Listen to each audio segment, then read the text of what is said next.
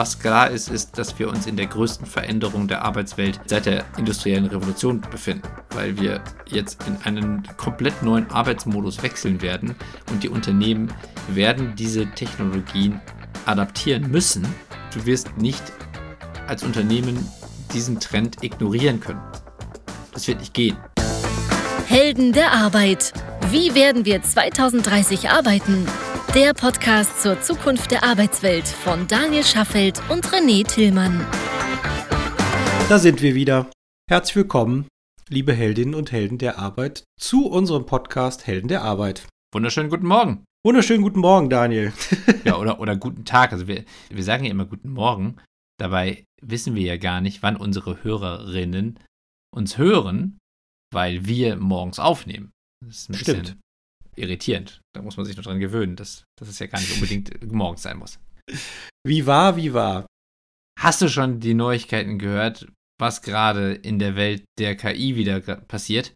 Aber ich lese ja wirklich jeden Tag irgendwas und ich weiß mittlerweile schon gar nicht mehr, was wirklich eine Neuigkeit ist und was einfach nur eine Evolution, Weiterentwicklung, Iteration ist. Also eine, eine bahnbrechende Neuigkeit habe ich es mir jetzt in den letzten Tagen nicht begegnet. Ich muss allerdings auch zugeben, ich war in den letzten Tagen dermaßen im Tunnel und habe mich mit wenig Dingen von außen befasst.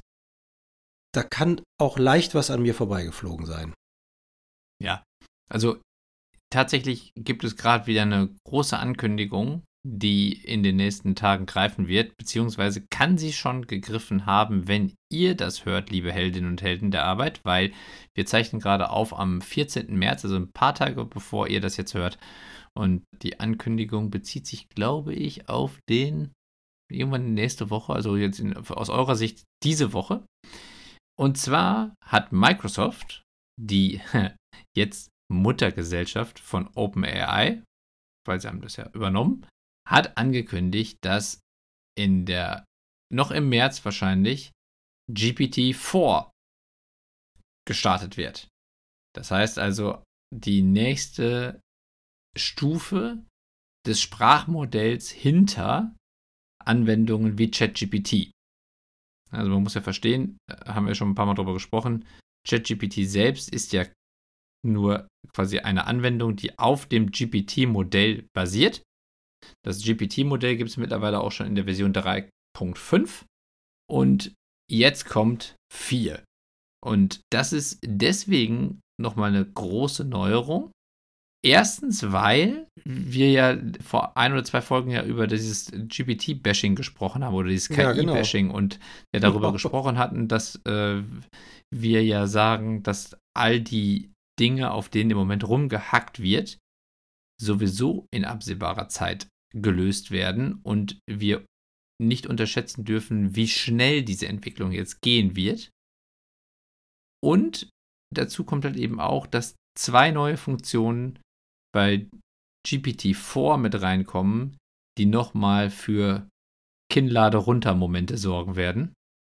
Nämlich GPT-4 wird Text-to-Music und Text-to-Video können. Das heißt übersetzt, ich kann einen Text schreiben oder eingeben und sagen, mach mir daraus ein Lied.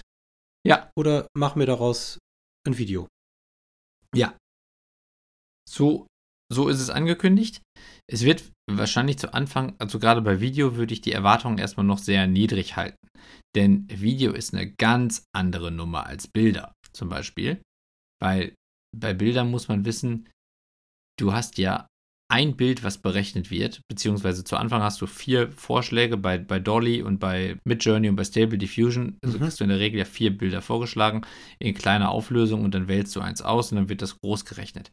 Groß heißt bei Midjourney zum Beispiel, dass du nur nicht mal Full HD bekommst. Okay. Also es ist ja. ein Verhält also Seitenverhältnis von 2 zu 3 und es ist, glaube ich, 1000 mal ungefähr 1500 Pixel. Mhm. Grob, ge grob gerechnet. Ne? Also Full HD sind 1920 mal 1080. Das heißt also, es ist nicht mal Full HD. Wenn du jetzt ein Video erstellen lassen würdest, bräuchtest du ja mindestens 24 Bilder pro Sekunde. Heutzutage ist bei Computerspielen zum Beispiel oder bei Fernsehern die Mindestanforderung eigentlich 60 Bilder pro Sekunde, mhm. damit du wirklich augenschonend flüssig gucken kannst. Und wenn du das auch noch in Full HD hast, bräuchtest du erstmal, also müsste jedes Bild, was wir im Moment von, von KIs berechnet bekommen, müsste eh schon in einer höheren Auflösung gerechnet werden und dann bräuchten wir davon 60 pro Sekunde. Also das ist quasi ein, ein Faktor wahrscheinlich 100 der Rechenleistung, die wir jetzt benö die benötigt würde, um das, was wir im Moment als Bilder von KIs bekommen, in der gleichen Qualität als animierter Film zu sehen. Also deswegen, da würde ich die Erwartungshaltung erstmal sehr niedrig halten. Das bedeutet wahrscheinlich, dass wir irgendwie sehr krümelige kleine Videos bekommen, die wahrscheinlich auch noch nicht besonders flüssig laufen. Aber es ist der Weg, also es zeigt auf, wohin der Weg geht. Und der kommt schneller als, wieder mal schneller als erwartet. Also, als wir, als wir die Folge aufgenommen haben rund um das Bashing, das ist ja jetzt drei, vier Wochen her maximal, da war es ja war ja unsere These, dass wir gesagt haben, naja, innerhalb der nächsten 12 äh, bis 24 Monate wird es ja mit Sicherheit ein Update geben und dann wird ein Großteil wieder dieser Probleme gelöst sein. Mhm. Ist das jetzt schon ein Teil des Updates? Wie würdest du das bewerten? Ja, also es wird auf jeden Fall ähm, einen Teil der Probleme lösen, denn es werden auch zwei weitere äh, Bereiche hinzukommen. Also, äh, es, also es gibt noch eine weitere Funktion, nämlich dass du in einer Sprache spra fragen kannst und in einer anderen die Antwort bekommst, und zwar mehr oder weniger in allen Sprachen der Welt. Mhm. Ähm, die nennen das Multimodalität. Und diese Multimodalität bedeutet auch, dass nochmal mehr Feedback-Schleifen eingebaut werden und gleichzeitig auch noch mehr Kontrollmechanismen eingebaut worden sind. So wird das zumindest beschrieben. Ob das jetzt, also wie gut das am Ende funktioniert, wird sich zeigen und ist wahrscheinlich auch, wie wir letztes Mal schon gesagt haben, ein fortwährender Prozess und keine Momentaufnahme. Also auch dieses neue Modell wird natürlich, gerade wenn man bedenkt, in was für kurzer Zeit jetzt eben diese weiteren Entwicklungen stattfinden, natürlich selbst mit den fast unendlichen Ressourcen von Microsoft trotzdem natürlich nicht perfekt sein. Das muss man. Ja, aber es ist ja trotzdem interessant, weil wir hatten ja ganz andere Zeithorizonte beschrieben oder gemutmaßt vor zwei, drei Wochen oder vier Wochen. Mit dem Hinweis, dass wir bis dato insofern immer falsch gelegen haben, als dass die Entwicklung immer schneller war, als wir prognostiziert haben. Genau. Und uns wurde ja auch immer vorgehalten, dass das, was wir prognostizieren, schon zu schnell ist. Ja. Also, dass, dass auch wir schon zu optimistisch da oder ja, zu, zu progressiv daherkommen. Und jetzt ist das eben Faktor 12 oder 24. Ja? Also wir haben gemutmaßt 24 Monate und jetzt haben wir vier Wochen gebraucht, damit das da, damit der nächste Schritt kommt. Also im Grunde habe ich so den Eindruck, wir haben ja auch an unserer KI sehr lange gebaut, um die Basis zu erzeugen. Und mittlerweile kann man auch sagen, alle vier, sechs Wochen geht da eine richtige große Schippe Innovation oder, oder weitere Möglichkeit obendrauf. Und so ist es bei ChatGPT jetzt wahrscheinlich auch. Ne? Ja. Die Entwicklung geht immer schneller. Sie geht jetzt immer schneller und sie, be sie betrifft immer noch mehr Bereiche. Microsoft hatte eine Veranstaltung, die heißt, also das deutsche Microsoft hatte eine Veranstaltung, die hieß KI im Fokus. Und da ging es halt eben auf der, auf der einen Seite darum, Ankündigungen zu machen für die nächsten Schritte in Bezug auf Produktentwicklung, maßgeblich natürlich bei, um, um das Thema KI, weil war ja auch eine KI-Veranstaltung. Mhm. Und aber auch eben halt um die Frage, wie kann ich denn als Unternehmen KI aktiv anwenden? Und da wurden halt eben auch verschiedene Beispiele genannt, wie dann zum Beispiel KI im Unternehmen einen Mehrwert bringen kann. Und da ging es, also ein Beispiel war zum, also war das ein Kunde von Microsoft aus den Niederlanden, der oder dieses Unternehmen bekommt jeden Tag 30.000 Anrufe und die KI, die sie jetzt einsetzen, kann 500 Arbeitsstunden pro Tag dafür einsparen, dass die ganzen 30.000 Gespräche automatisch zusammengefasst werden und Auswertungen gemacht werden. Und zwar zusammengefasst in einer verständlichen Sprache, weil es gibt noch eine andere Neuerung, die auch von Microsoft vorgestellt wurde. Und da muss ich auch noch kurz drauf einge äh, eingehen. Die ist schon letzte Woche angekündigt worden, also aus eurer Sicht, liebe Hörerinnen und Hörer, vor zwei Wochen. Und die heißt Cosmos 1. Und Cosmos 1 ist eine Bilder-KI, die nicht Bilder erstellt, sondern Bilder versteht. Und die kann zum Beispiel, also jetzt erstmal Sachen, von denen, von denen wir wahrscheinlich denken würden, das ist relativ simpel. Sie kann zum Beispiel die Uhrzeit lesen. Sie kann, wenn es mal irgendwie eine Smartwatch abgebildet ist, kann sie verstehen, was auf dem Display der Smartwatch zu sehen ist. Sie kann aber auch Szenen verstehen. Sie kann also von Bilder gezeigt, wie zum Beispiel ein Kind, was weinend neben einem liegenden Roller steht. Und dann wurde die KI gefragt, warum weint das Kind? Und äh, die KI hat gesagt, der Roller ist kaputt.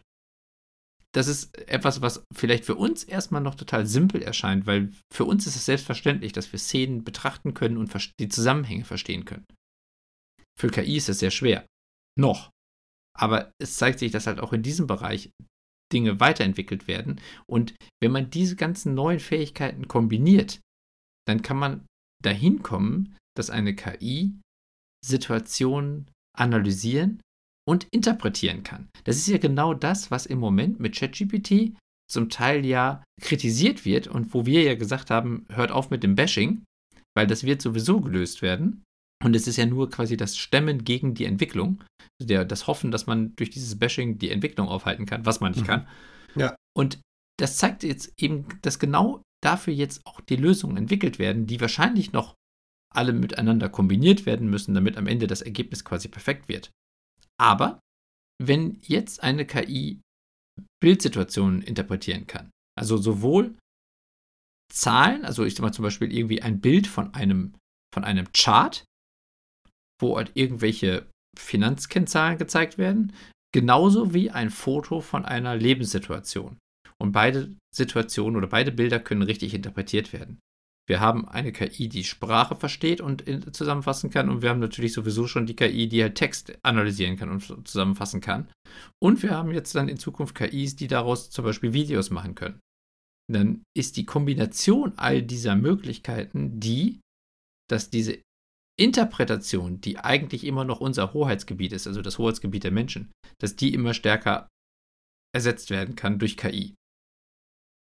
Und das ist aus meiner Sicht so auch das, was die Marianne Jannik, die äh, CEO von Microsoft Deutschland, als iPhone-Moment bezeichnet hat, in dem wir uns gerade befinden. Ja, das glaube ich sofort.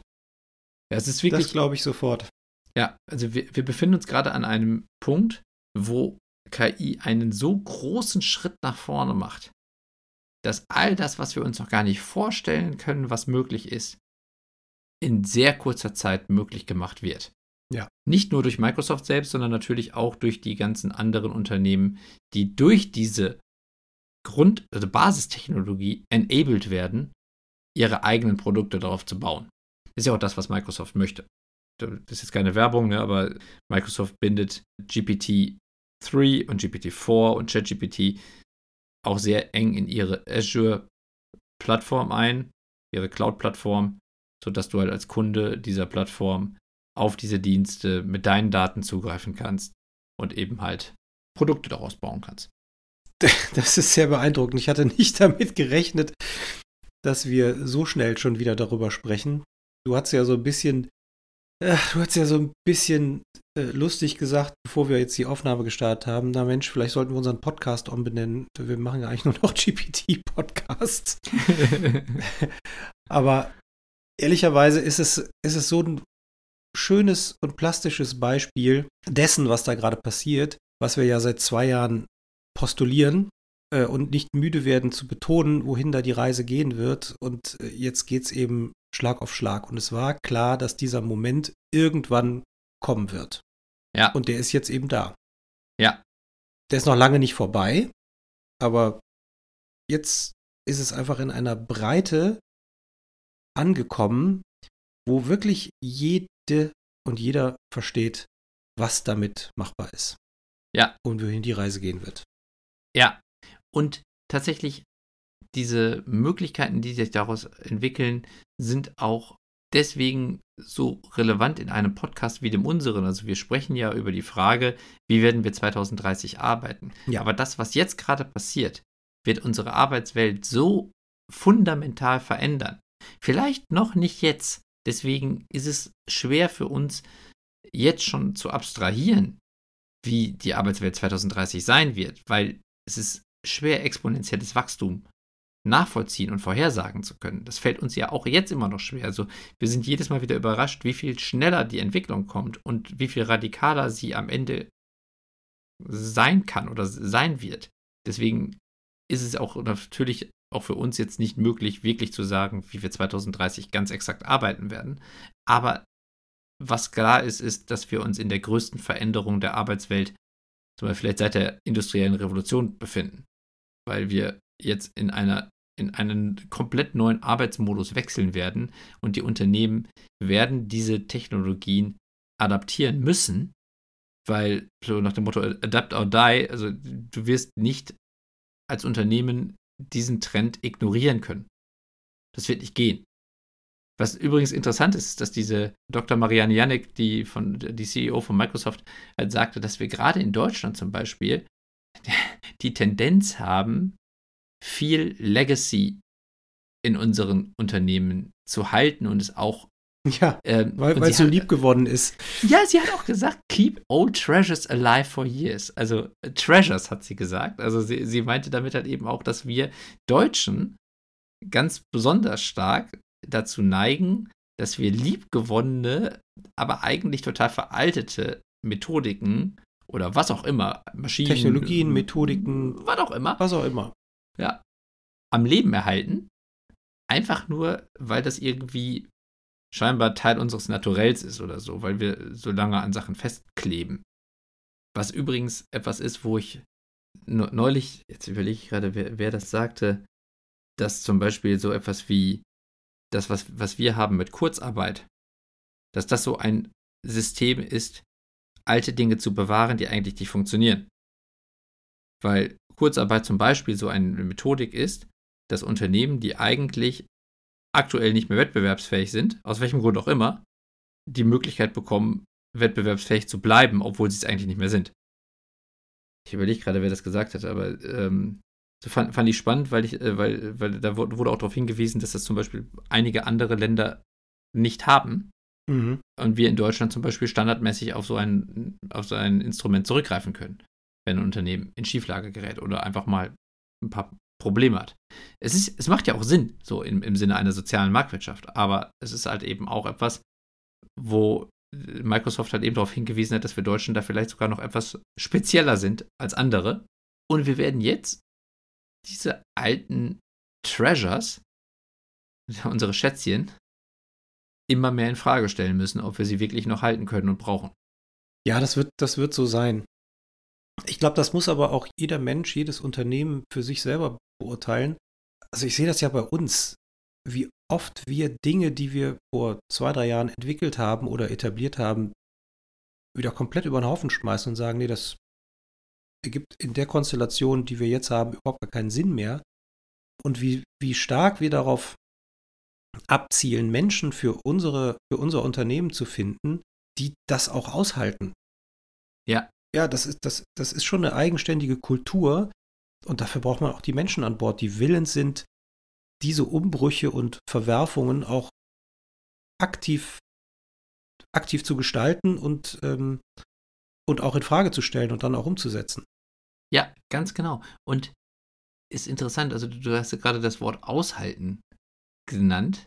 Und ich glaube, das ist ein wirklich passender Begriff für diese Veränderungen, die dann eben halt auch ausgehalten werden müssen, wo man aber auch sagen muss, das ist vielleicht schon wieder auch ein speziell deutsches Thema, dass wir überhaupt von Aushalten sprechen, weil in anderen Ländern diese Veränderung viel stärker willkommen geheißen wird und es deswegen gar nicht zwingend ein Aushalten ist, Veränderung zu erleben, sondern etwas, worauf man sich freuen kann.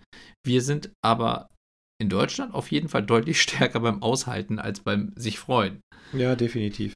Ja, aber wir werden Veränderung in Zukunft nicht mehr aushalten müssen, denn Veränderung wird so stark passieren, dass wir eigentlich nur dann damit zurechtkommen, wenn wir es nicht aus der Sicht des Aushaltens betrachten, sondern aus der Sicht des Willkommenheißens. Ich glaube, sonst wird es nicht funktionieren.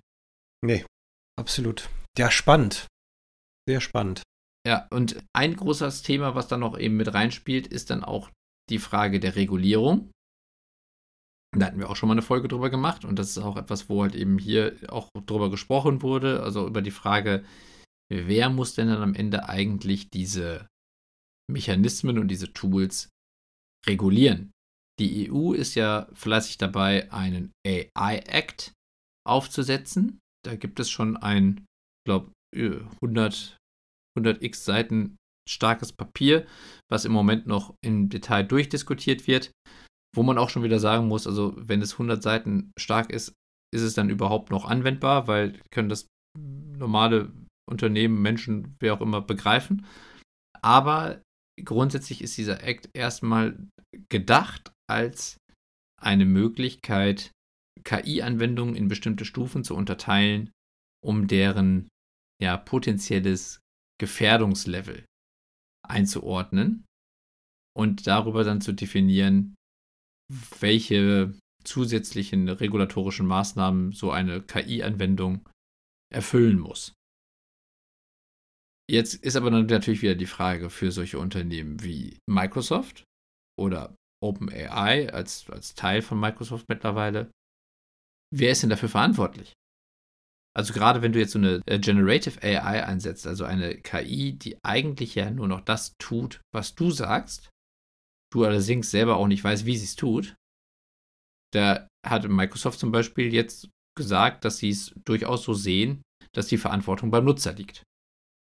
Das wird auch noch eine interessante Diskussion werden, denn die Frage ist ja, kann ich als Nutzer beurteilen, was ich tue, wenn ich nicht verstehe, wie es geht? Und das ist ja so ein bisschen so die Frage, zum Beispiel bei einem, wenn ich, wenn ich ein Auto nicht bauen kann, bin ich dafür verantwortlich, wie ich es fahre? Bin ich trotzdem. Hm? ja. Aber, ja, aber äh, jetzt in, in diesem Fall ist es so, so ein bisschen jetzt so die große Diskussion, wer ist denn eigentlich dafür verantwortlich? Der Autobauer oder der Autofahrer? Und da, glaube ich, ist das letzte Wort noch nicht gesprochen. Die EU ist da gerade sehr stark dabei, den ersten Flock einzuschlagen, sage ich mal.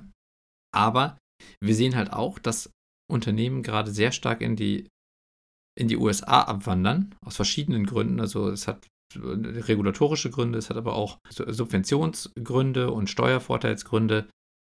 Und wir müssen uns auf jeden Fall zumindest immer die Frage stellen, wie wettbewerbsfähig bleiben wir? Ja. Wenn wir am Ende, da sind wir wieder bei dem Thema, wenn wir versuchen, Veränderungen auszuhalten oder sie willkommen zu heißen. Unbedingt. Ich glaube, also da, da ist das letzte Wort noch nicht gesprochen. Nee, da ist das letzte da Wort auch noch nicht gesprochen und das wird auch, und das ist ja auch das große Dilemma, was wir insbesondere hier in Deutschland haben, in unserer Kultur. Dieser Paradigmenwechsel, der wird auch noch lange, lange, lange brauchen, bis der, wie sagt man immer so schön, in der Mitte der Gesellschaft angekommen ist. Und ich glaube, genau dieses lange Brauchen ist die Zeit, die wir dieses Mal nicht haben. Ja, das glaube ich auch. wenn man bedenkt, warum sind wir als Deutschland in der Position, in der wir bis vor kurzem eigentlich so weltwirtschaftsmäßig gewesen sind? Weil wir auch nach dem Krieg damals mehr oder weniger vielleicht fast den, den Vorteil hatten, von Null starten zu können und in dieser industriellen Revolution, die dann stattgefunden hat, einfach schneller Dinge adaptiert haben und verändert haben, als vielleicht andere Länder das konnten. Auch weil unsere Parameter etwas andere waren als vielleicht bei anderen. Jetzt ist es aber so, wir haben diesen Erfolg aus den letzten 70 Jahren dazu genutzt, um unseren Status quo zu zementieren. Und jetzt kommt die nächste große Veränderung, und wir müssten uns wieder verändern, wollen aber eigentlich den Status quo nicht verlieren. Und dann wird es andere geben, die in der Geschwindigkeit voranschreiten, wie wir das damals mal vielleicht getan haben. Und dann werden wir nicht mehr die Ersten sein. Ja, das stimmt. Deswegen wird dieses Jahrzehnt auch für die Arbeitswelt und auch für das Thema Recruiting, also eigentlich für alle Bereiche, die wir ja auch mit dieser Frage, wie werden wir 2030 abdecken, äh, arbeiten, abdecken, werden dem, glaube ich, dem größten Wandel unterliegen der letzten ja, mindestens wahrscheinlich 20 Jahre. Vielleicht so seit irgendwie An Einführung der Computer, als überhaupt erstmal zum Beispiel Büroarbeiten von Papier hingingen zu elektronischer Verarbeitung. Und jetzt kommen wir von elektronischer Verarbeitung, elektronischer manueller Verarbeitung zu elektronischer automatisierter Verarbeitung. Das wird alles verändern. Oh Mann. Also ich sehe schon, wir werden vielleicht nicht äh, noch ein paar mehr Chat-GPT-Folgen machen, aber das ganze Thema wird uns jetzt sehr intensiv in den nächsten Monaten und Jahren begleiten. Ja. Und wir haben jetzt 2023, wir haben unseren Podcast vor drei Jahren gestartet, 2020, mit dem Zielbild, wie werden wir in 2030 arbeiten und ein paar Prognosen, die wir damals schon gemacht haben. Ich glaube, wir werden komplett woanders rauslaufen. Ich bin echt gespannt. Mhm. Ich bin wirklich sehr gespannt. Du hast gerade gesagt, wir werden nicht mehr so viel über ChatGPT sprechen. Das glaube ich auch, weil wir sprechen ja im Moment eigentlich immer noch über die Basistechnologie. Genau. Und wir werden Genau. in Zukunft viel häufiger über die Anwendungen sprechen, die aus dieser Basistechnologie Absolut. hervorkommen. Und da wird es da wird's ganz viele Innovatoren geben, wo auch immer die dann herkommen, die sich diese Anwendungen zunutze machen und darauf, äh, oder die sich diese Basis zunutze machen und darauf Anwendungen bauen, ja, über die es sich lohnen wird zu sprechen. Aus welchem Grund auch immer. Deswegen würde uns natürlich interessieren, liebe Heldinnen und Helden der Arbeit, habt ihr aktuell schon Themen, bei denen ihr KI einsetzt oder wo ihr sagt, wir warten noch darauf, dass die nächste große Hürde übersprungen wird, weil wir das und das gerne automatisieren wollen, es aber noch nicht geht, wir aber zuversichtlich sind, dass das, keine Ahnung, in den nächsten sechs, acht Monaten oder so passieren könnte, dann erzählt uns davon. Denn das sind ja genau die Geschichten, mit denen wir oder über die wir mit euch sprechen wollen. Schreibt uns einfach an heldenderarbeit at highjob.me oder haut uns an auf LinkedIn. Da sind wir auch sehr gut zu erreichen. Ganz genau. Gehabt euch wohl, liebe Menschen da draußen. Ganz genau. Und blickt zuversichtlich in die Zukunft. Absolut. Schönen Tag. Tschüss. Macht's gut. Ciao. Das war eine weitere Episode der Helden der Arbeit von Daniel Schaffelt und René Tillmann. Das hat dir gefallen? Dann abonniere uns jetzt, um keine Folge zu verpassen. Weitere Infos findest du auf www.heldenderarbeit.me. Ach ja, eine Bewertung wäre ein Träumchen.